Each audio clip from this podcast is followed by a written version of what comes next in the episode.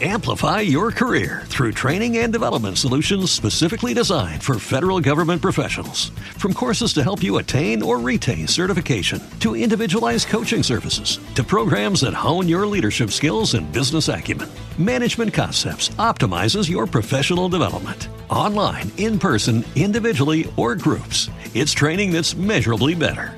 Learn more at managementconcepts.com. That's managementconcepts.com. Extra. Extra. Patrono.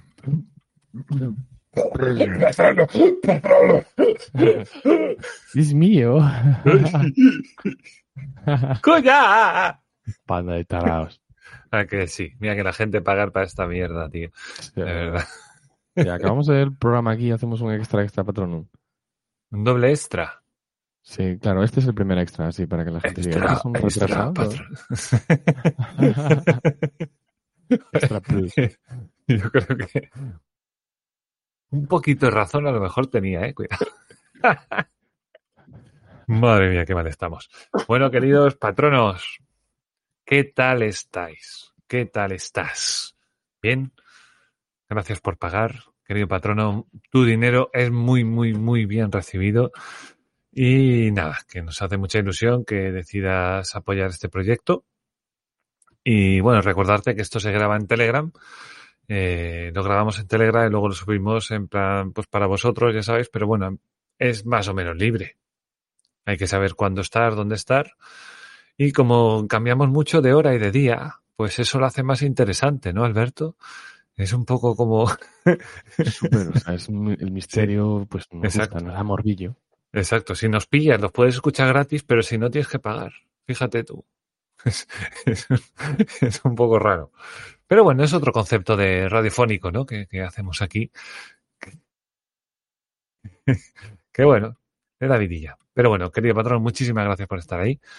Sabemos quiénes sois, sabemos vuestros nombres y, y bueno, está bien. Yo nunca pensé que tendríamos patronos, tengo que decirlo. Bueno, Vamos allá con un tema de que hemos eh, en el capítulo en abierto, a lo mejor si lo habéis escuchado ya habéis, visto que hemos esbozado un poco por encima, que es el tema de los mil euros. Que ahora no se puede pagar más de mil euros en efectivo. Y entonces voy a leer una- unos parrafitos que te había sacado por ahí de una noticia. ¿Qué nos dice? Eh, tiene mucha pomposidad, eh, también lo digo. Eh. Dice que la nueva ley española de medidas de prevención y lucha contra el fraude fiscal, eh, ley eh, de noviembre del 21, del 9 de julio, ah, no, 11 de 2021 del 9 de julio. Yo pensé que 11 2021 era el mes. Fíjate tú. Bueno, no sé. Ha rebajado a 1.000 euros la cifra máxima para pagos en efectivo cuando una de las partes intervinientes sea un empresario o un profesional. El anterior límite se había quedado en 2.500 por la Ley de Prevención y Lucha contra el Fraude de 2012. Excepcionalmente, dicha normativa contemplaba que cuando el pagador era una persona física sin domicilio fiscal en España y no actúa en calidad de empresario profesional, ese máximo se elevase hasta los 15.000 euros. Con la nueva normativa, ese límite pasa a ser de 10.000 euros. Para el caso de incumplimiento existe una sanción, ojo, ojo al dato que decía el otro, ojo al dato, 25% de la cantidad pagada indebidamente en metálico. Que si eres listo, nunca le dirás toda. Creo yo. Algún juzgado eh, español ya, ya ha dictado sentencia dando prioridad a la normativa europea sobre la española relativa a los límites a los pagos en efectivo. Así estamos ante una colisión jurídica que seguirá apareciendo y generando controversia. Claro, ese es, ese es un punto, bueno, hay varios puntos, ¿no? Primero, como hablábamos antes, te quieren bancarizar. Te quieren bancarizar y quieres que estés en el banco sí o sí. Sí o sí. Por eso te obligan a más de mil euros. Tiene que ser obligatoriamente a través del banco. Que fíjate que, que hasta hace nada te, podían pagar el sueldo en billetes así, tranquilamente en un sobrecito. Tú te lo llevas a casa y tú lo ingresas donde a ti te dé la gana, como si te lo quieres gastar en furcias y en casinos. Pero era tu decisión. Ahora no, tiene que pasar por ese banco y Hacienda se va a enterar de todo lo que tienes y cuánto gastas, cuánto mueves, etcétera, etcétera, etcétera. Eso era lo primero. Eh, y lo segundo, que también es muy importante, es esta última parte, creo yo. ¿Qué tiene preferencia? ¿Lo que diga Europa o lo que diga España? Claro, porque si a mí me pasa eso y yo me encuentro en esa situación de que yo trabajo en el puerto, yo manejo billetes y yo pago en metálico porque me apetece pagar en metálico o lo que sea, o, yo qué sé, es que es que al final es una el tema es que es una cuestión de propiedad privada y es una cuestión de libertad, ¿no? Es una cuestión de que es mi dinero y hago lo que me da la gana. Tampoco debería tener una razón por la cual gastar mi dinero en qué.